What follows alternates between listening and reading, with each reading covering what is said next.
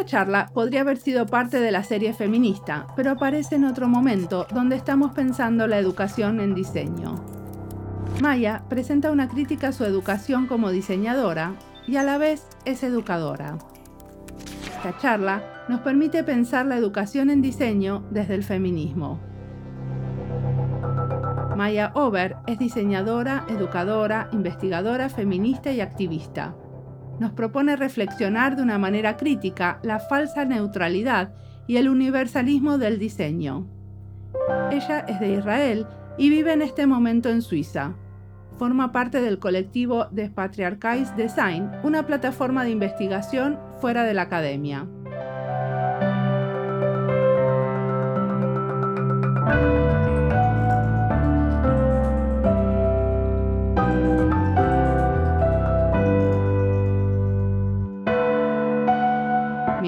Mariana Salgado y esto es Diseño y Diáspora.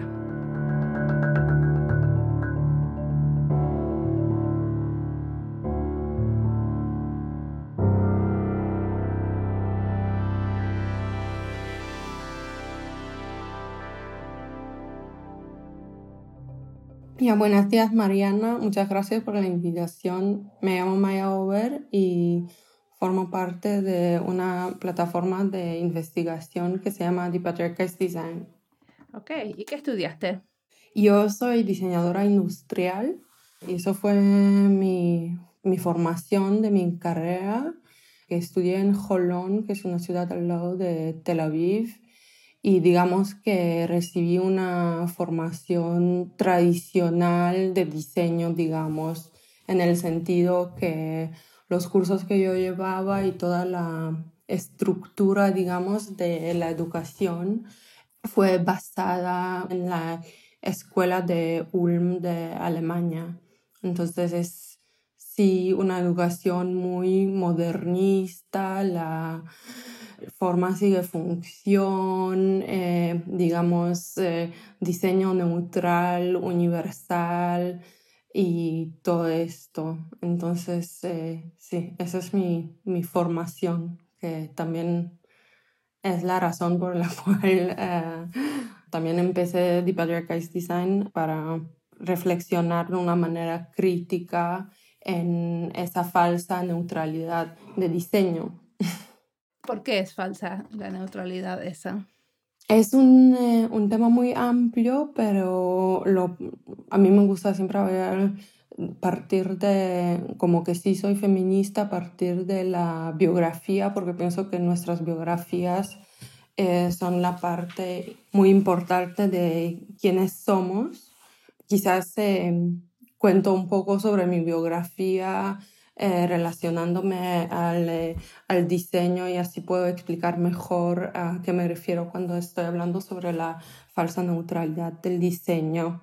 Y en mi caso, eso fue muy, muy importante que yo recibí esa formación como, eh, digamos, formación muy mainstream, muy funcionalista como diseñadora industrial porque mi formación no estaba contextualizada dentro del contexto particular, no estaba situada dentro de Medio Oriente, dentro de eh, lo que se llama Israel-Palestina, dentro de esta parte. Entonces, nosotras estudiábamos sobre los diseñadores, digamos, los diseñadores europeos, estudiábamos todo ese discurso modernista eh, sobre la funcionalidad de los objetos y productos, universalidad del diseño, pero lo político como se quedaba fuera, mientras en el mismo tiempo donde yo estudiaba a 20 minutos en carro, el mismo diseño estaba reproduciendo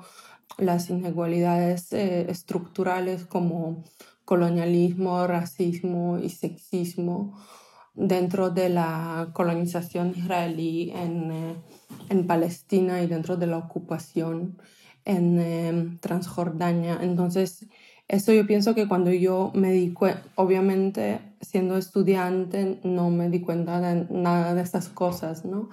Y cuando acabé los estudios, como tenía mis sueños así, digamos, muy naif de ser una diseñadora grande como, no sé, Arne Jacobsen o Miss van der Rohe o Walter Gropius y los otros, ¿no? O Dieter Rams, también los diseñadores más contemporáneos tipo Philip Stark y, y todo esto, pero yo no entendía que toda la historiografía del diseño está basada de verdad en ese discurso muy individualista que sigue esos diseñadores eh, estrellas que la mayoría son hombres blancos europeos o norteamericanos.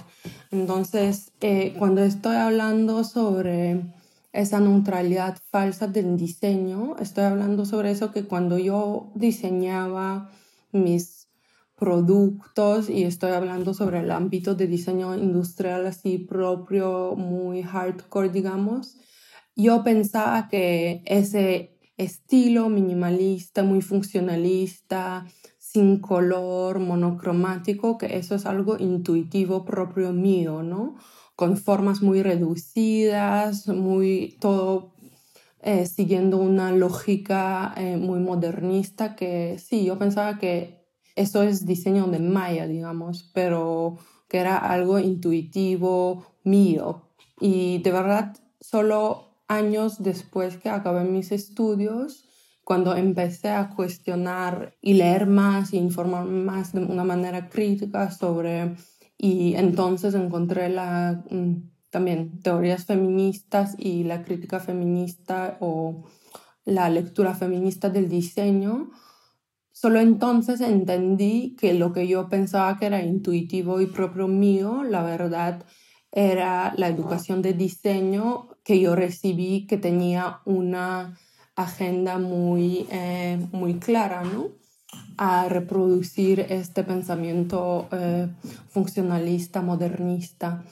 Entonces, por eso digo que es una falsa neutralidad y un falso universalismo, porque porque no es, porque detrás, detrás de este pensamiento hay una ideología muy clara que excluye de una manera estructural a todos los otros. Y obviamente que como para mí como que me identifico como una mujer y soy una mujer, entonces claro que aunque dentro del contexto ese específico, dentro de Israel, yo formaba parte del grupo eh, muy, muy, muy privilegiada, pero sí, también tuve esas experiencias de ser una diseñadora industrial joven y, y sí eh, me confronté mucho con el sexismo dentro de esa disciplina por mi cuerpo, por cómo soy. Entonces, desde este punto fue como un poco el vínculo, fue muy,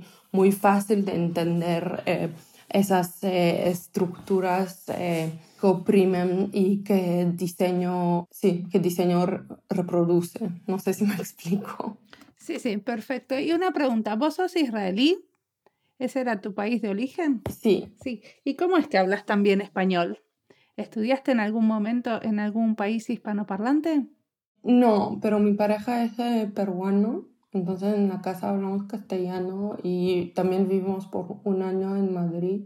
Muy bien. Y contame, ¿qué pudiste hacer? O sea, ¿cómo es esto de diseñar con una mirada eh, feminista? ¿Me contás algún caso?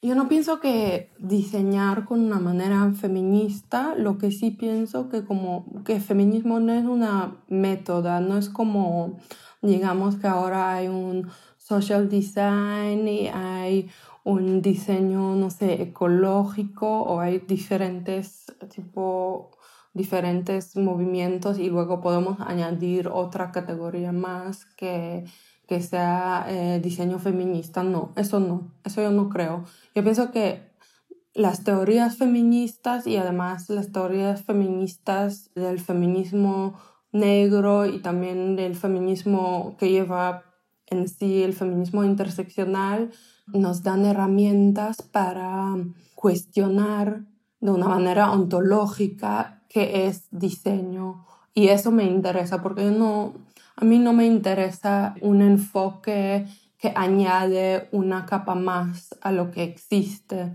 dentro de esa disciplina, sino a mí me gustaría que la cuestionamos, que cuestionamos que, cómo definimos el diseño, porque esa definición de diseño también no existe dentro de un vacuum, no es una eh, definición absoluta, es una definición construida. Y yo pienso que ese enfoque feminista nos ayuda a entender esto y entender que, que sí, que feminismo no es una, no es una método dentro del diseño o una herramienta dentro del diseño, sino es una política y una política muy clara, con una agenda muy clara y, y pienso que eso es muy, es muy importante para, porque hay muchas iniciativas y también muchas, ya, muchas de repente estoy, quizás estoy exagerando, pero hay y habían, cuando miramos la,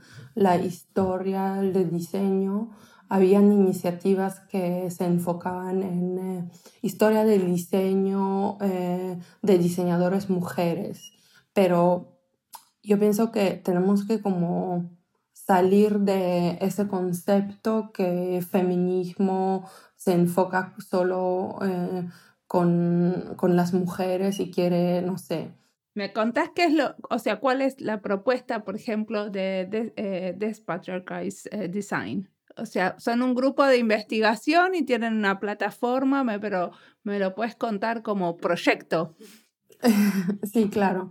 Entonces, lo que pasó es que cuando yo me mudé a Europa, yo después de mi carrera estuve eh, varios años, trabajé como, como diseñadora en un estudio con otras eh, compañeras, en un estudio de diseño, digamos, interdisciplinar, y, pero yo sentía que como que lo político y como que yo sí fui movilizada de una manera política, política como no forma parte de mi práctica como diseñadora y entonces te creo como tipo un disonanzo que en algún momento fue un poco difícil como yo no tenía palabras o no tenía herramientas para poder eh, seguir diseñando y con toda la conciencia política que que llevaba, entonces como tuve que parar eh, a diseñar, no, no pude diseñar más.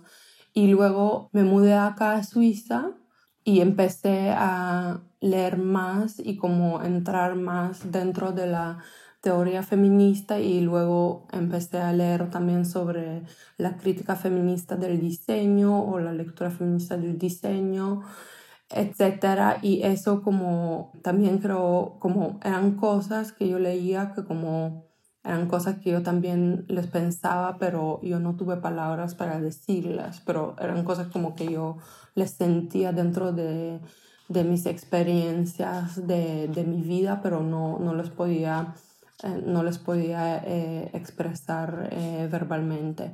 Y y eso, obviamente, toda esa situación causó una frustración muy, muy grande y dentro de esa, desde esa frustración nació The Patriarchist Design porque lo que me recomendó mi buena amiga, que es argentina, en Buenos Aires, es una antropóloga cuando siempre, y feminista también, y cuando yo siempre se me quejaba con ella de, de mis frustraciones de diseño y de todo, ella me dijo, de repente tendrías que escribir sobre eso. Y para mí eso fue como, cómo escribir, como yo soy diseñadora, yo no sé escribir porque nadie te enseña cómo escribir eh, dentro de la escuela del diseño, por lo menos no dentro de la escuela en la cual yo estudié. Entonces empecé a escribir y Así se empezó The Patriarchal Design más como un blog.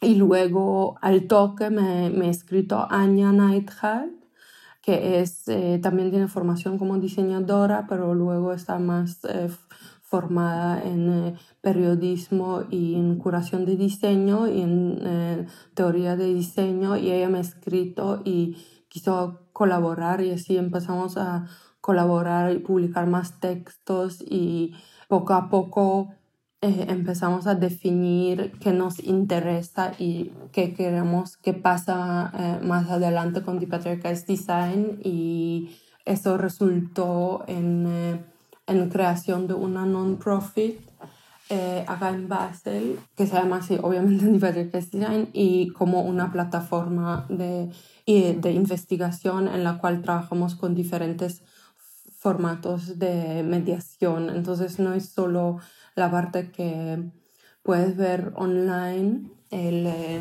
digamos, el blog, pero también empezamos a dar charlas, organizar workshops y ver más y crear también colaboraciones. ¿Y los workshops que hacen son workshops donde van la mayoría de diseñadores o va gente de todo tipo? Empezamos el eh, año pasado, empezamos con eh, lo que llamamos Deep Design Labs y para también crear un espacio para experimentación dentro de educación de diseño eh, fuera de la academia, porque también nosotros creemos, aunque las dos estamos o formamos parte también de la academia dentro de nuestro ámbito profesional, pero creemos que hay discursos que los, los cambios de currículum dentro de la academia duran un montón de tiempo y son procesos muy largos. Y creemos que es muy importante también eh, trabajar desde dentro y desde el fuera al mismo tiempo.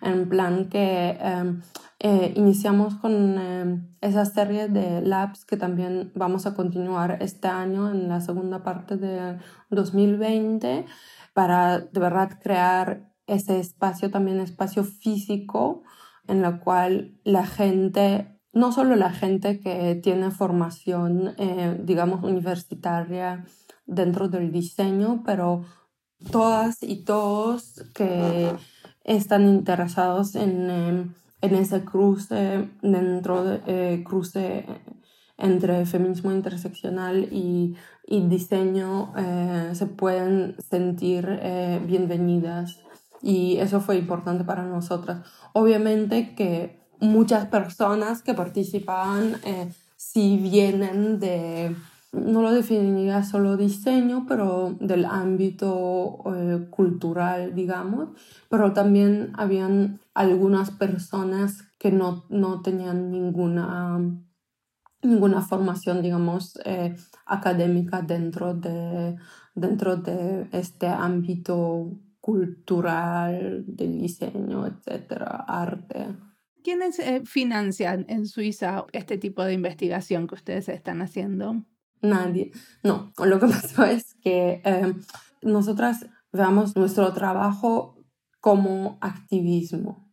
Entonces, pienso que eso sí es, es muy importante que como nació Dipatriarca Design nació dentro del activismo y dentro de como una llamada de urgencia de hablar sobre, sobre esos temas y reflexionarnos más sobre nuestra disciplina y ampliar ese grupo porque no es que Deep Design es solo Aña y Maya hablando y que nosotras estamos como eh, trayendo ese contenido, pero, pero para nosotras es muy importante ese intercambio. Entonces, las dos tenemos, y eso es un punto muy importante, eh, las dos tenemos puestos académicos entonces, si tenemos nuestra mayoría de los ingresos o los ingresos que nos permiten existir y pagar em, nuestros recibos no viene de Patriarchal Design,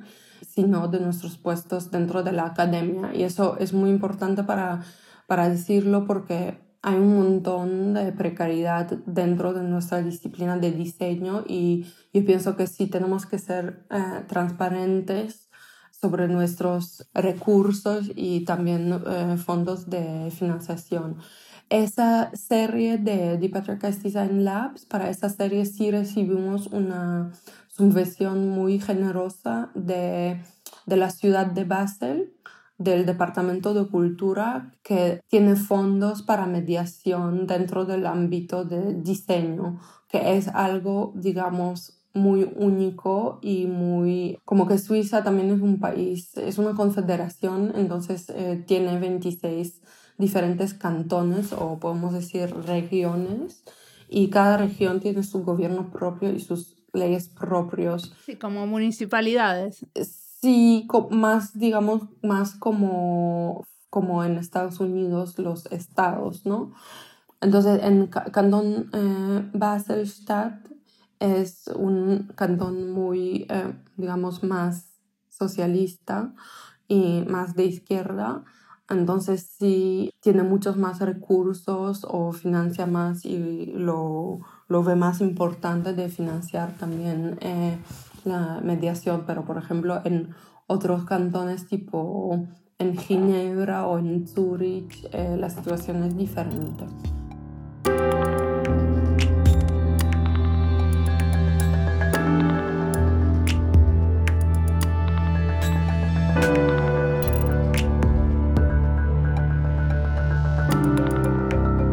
Que nadie te enseña a escribir en la escuela de diseño, y concuerdo totalmente con ella. Habría que poner más esfuerzo en escribir, escribir en grupo, escribir no solo para describir después de haber diseñado y documentar, sino para pensar lo que vamos a hacer, y ahí hay una diferencia enorme. Escribir sobre lo que ya hicimos nos ayuda a reflexionar sobre lo diseñado si lo hacemos de manera crítica, y quizás eso sirva para nuestra próxima propuesta. Pero si uno escribe sobre lo que quiere hacer, articulamos mejor para dónde queremos ir, entendemos mejor lo que queremos. Escribo mucho y me gusta mucho escribir con otros. No sé si se fijaron, pero en nuestra página web hay escritos sobre cada serie y también cuatro artículos sobre cómo usar el podcast en la educación de las diseñadoras y los diseñadores. Escribo para pensar, para entender algo, sobre todo para mí y a veces también lo publico.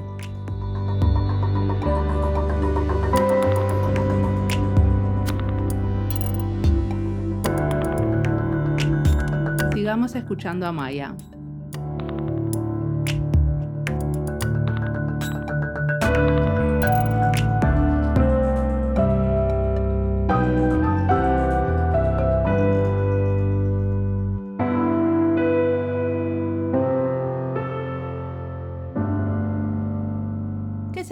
Mediación cultural? Dentro de la mediación, digamos, son todos los formatos que hacen mediación entre un público o entre una población y, y, la gente que, que lleva los, a los contenidos, digamos. Entonces, en nuestro caso, esos eh, eran los eh, labs, pero mediación también puede decir eh, exposiciones o conciertos o grupos de lectura, etc. Entonces, para ese proyecto, nosotras nos juntamos con otra eh, non-profit eh, dentro del ámbito cultural de acá, de Basel, que se llama Common Interest, que son nuestras amigas muy buenas y colaboradoras también. Y ellas trabajan también dentro del ámbito de investigación y curación de diseño. Hicieron, eh, desarrollaron el concepto gráfico del diseño de la eh, identidad visual eh, de los labs, en la cual la idea era, porque empezamos con tres diferentes labs, y la idea era de para cada lab preparar otra identidad visual usando tipografía y usando los fonts de, de diferentes diseñadores, digamos, bastante jóvenes del mundo. Entonces, para nuestro primer lab que se llamaba Illustrated the Otherwise, eh, usamos eh, el font Vinilla, eh, que lo diseña una diseñadora brasileña, Flora Carvalho. Pero una pregunta, estas mediaciones, porque por ejemplo acá se hacen mediaciones en situaciones de tensión, por ejemplo cuando los vecinos tienen como una situación de mucha tensión, que hay como una pelea candente, y son mediaciones para que no haya polarización o para que no haya radicalización de algunos grupos en la sociedad. ¿Esto tiene que ver con eso también? No, es mediación, digamos, mediación cultural, es como hablamos de mediación en el ámbito más, digamos, ya no me gusta de repente esa palabra, pero en el ámbito más educativo. Entonces es eh, que nosotras hacemos la mediación del contenido, pero nada que ver con la resolución sobre lo que tú estás eh, hablando es como la, la como resolución de los conflictos, ¿no? Es más como curación. Sí, pero no, no, yo no diría curar porque nosotras no podemos curar a nosotras mismas. Y como que empezamos con esa serie de, de labs, los dos, eh, año pasado hemos hecho tres labs, que dos, dos primeros labs hicimos nosotras como The Design y para el tercero lab invitamos a Nina Paim y Corinne Giesel de Common Interest para que ellas dan uno. Entonces, eh, sí, pero de repente pienso que en España se usa más ese término como de mediación cultural, en, eh, a lo que yo me refiero, que hay como que hay diseñadores, hay un público y hay una institución cultural. Entonces, dentro de este ámbito, eh, pues sí, se forma una intervención que, que, forma parte de mediación cultural, digamos. Pero ya no, no tenemos que complicarlo. En fin, fue como una, una serie de diferentes workshops que todos eran, eh, pero sí los leemos labs porque para nosotros era importante la parte experimentativa y la parte como de crear un laboratorio de eh, la educación de diseño, ¿no? Que dentro de cada lab probamos cosas nuevas. ¿Tipo qué cosas probaban? Hemos hecho tres labs. El primero em, se llamaba eh, Illustrate Otherwise y dentro de este lab fue como más como una grupa de lectura y discusión visual, digamos, discusión verbal y visual al mismo tiempo.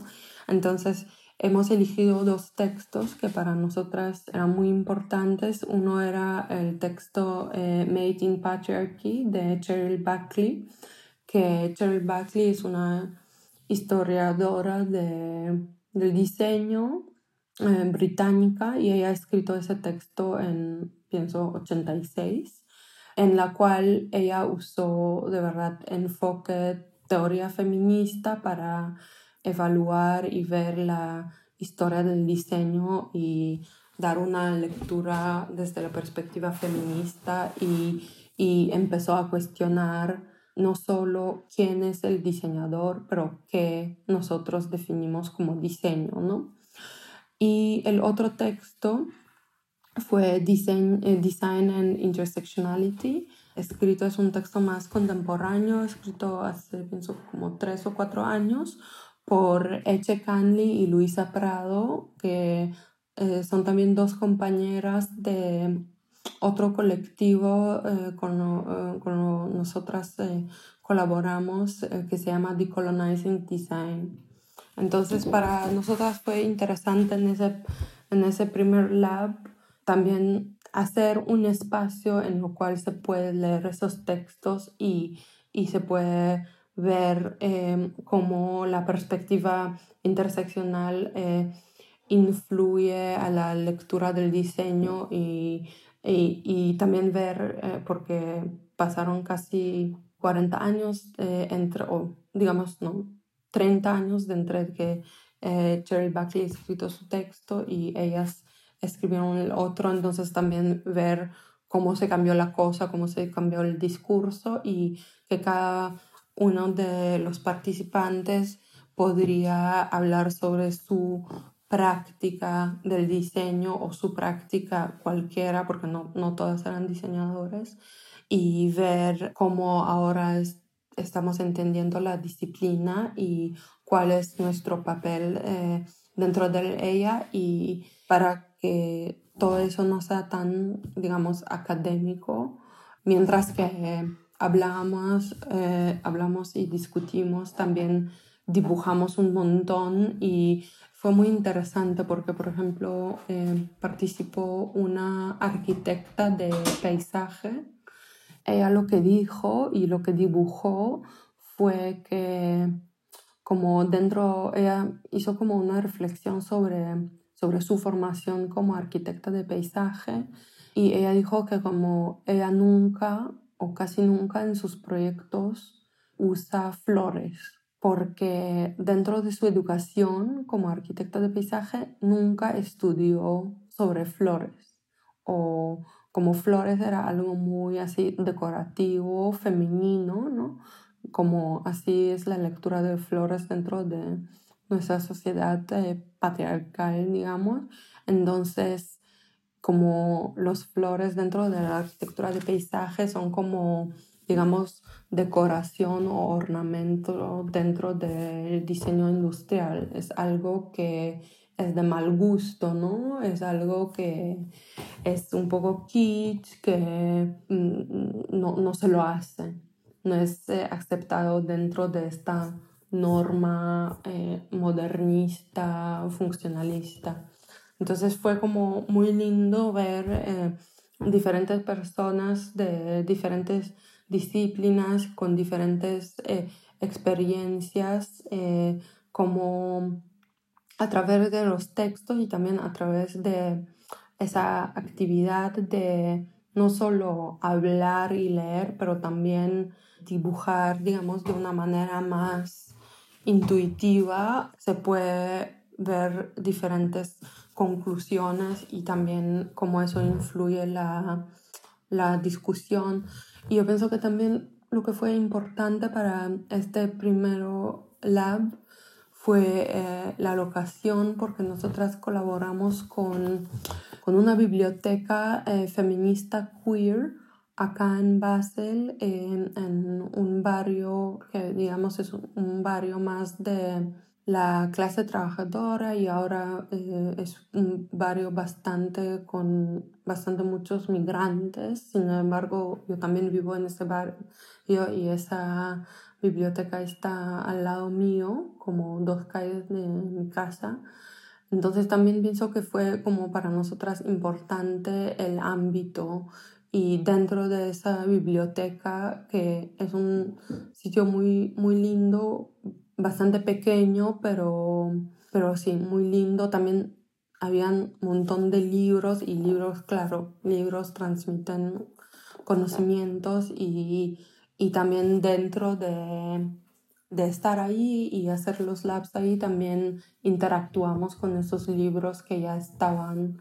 Entonces eso también pienso que fue como importante para nosotras, no alquilar un sitio cualquiera en, en lo cual vamos a hacer los labs, pero que, que cada locación eh, como tenga sentido, que cada locación tenga también sentido político, ¿no? Pienso que eso es también una parte muy importante para Aña y para mí, para nosotras dos, dentro de Tipatriarchal Design, es no solo hablar de, pero hablar desde dentro del feminismo. Entonces, si estamos haciendo y organizando estas cosas, no es solo que ya que la gente venga y que hacemos esto, pero es para nosotras es importante que habrá algo para picar, que habrá como aunque suena muy banal y de repente muy obvio, pero esas cosas pequeñas eh, pienso que también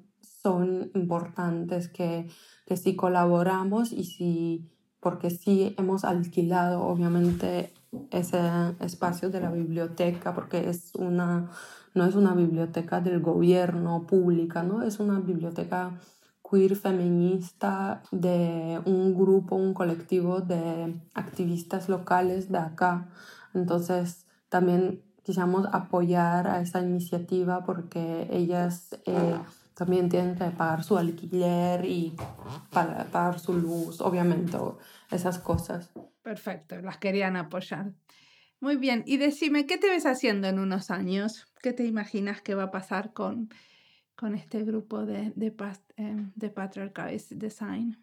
Pienso que lo que nosotras queremos es desarrollarnos más y también crecer eh, y tener el poder económico de hacer más colaboraciones porque porque como dije desde el principio, ahora operamos dentro, de, eh, dentro del activismo, entonces, claro, eh, fue como, digamos, nuestra decisión, que, nuestra pasión que nos llamó y que empezamos a publicar más textos y organizar cosas, etcétera, pero hay muchas personas con las cuales nos gustaría eh, colaborar y que nos gustaría que escriban para nosotras, pero no, no podemos ofrecer una remuneración, eh, entonces no les, como, no les invitamos para nada porque no vamos a invitar a alguien para un trabajo, digamos, no remunerado y precario. Entonces pienso que sí lo que nos, nos, nos, gustaría es crecer más y ampliar más las redes de, de colaboraciones y, y de repente en algún momento también tener un sitio físico que ofrecería esa otra mirada y ese espacio para otra mirada al diseño con diferentes formatos Em, sin embargo, una cosa que nos interesa mucho es em, también la tema de curación y exposiciones, también de difundir esos contenidos para grupos eh, más amplios. Entonces, em, ya si hablamos de los sueños, obviamente que eh, nos gustaría en algún momento poder crear, no, no sé si escuela es una palabra buena, pero digamos un instituto o un programa de, dentro de educación de diseño que nosotras con otras colaboradoras podemos crear desde cero y tener la libertad de influir eh, a cómo ese programa va a funcionar y quiénes van a enseñar y qué van a enseñar, etcétera. Pienso que eso sí sería eh, nuestro sueño. Buenísimo. Bueno, te agradezco mucho la entrevista y que te hayas hecho un ratito para charlar conmigo.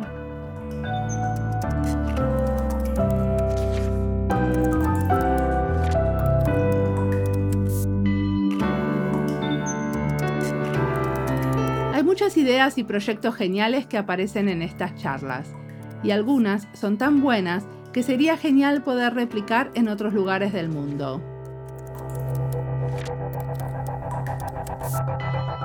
Necesitamos espacios para investigar fuera de la academia, invitar a gente con o sin títulos a investigar juntos, independientes de los mecanismos de financiación de la investigación académica y libres de las políticas de las instituciones educativas. Creo que con diseño y diáspora abrí un espacio así, porque investigo en diálogo con otros. Definitivamente no es una investigación académica, pero es el tipo de investigación que quiero hacer ahora. Explorar un tema a través de conversaciones. Exploro el formato de la conversación y el contenido, los temas. Trato de encontrar gente que me inspire y después de entrevistarlos, escribo estos pedacitos de reflexión al final de cada episodio. También invito a gente a escribir conmigo sobre el podcast y hacer voluntarios para diseño y diáspora. Creo que Maya va más allá, porque abre espacios de investigación para otros, invitándolos a reflexionar sobre sus prácticas y colaborar desde sus intereses personales. Ojalá ella y sus colegas tengan todo el apoyo que necesitan para poder extender la red de colaboraciones y su trabajo.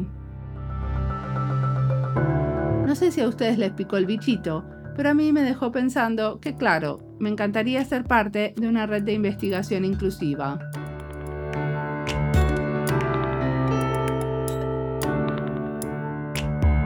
Como siempre, la música del podcast es de Antonio Zimmerman, el diseño de sonido es de Julián Pereira. Este podcast está publicado con licencias de Creative Commons con Attributions. Esto fue Diseño y Diáspora.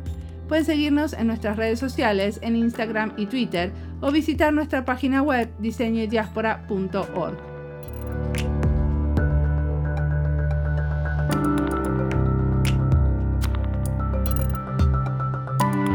No olviden recomendarnos. Nos escuchamos en la próxima.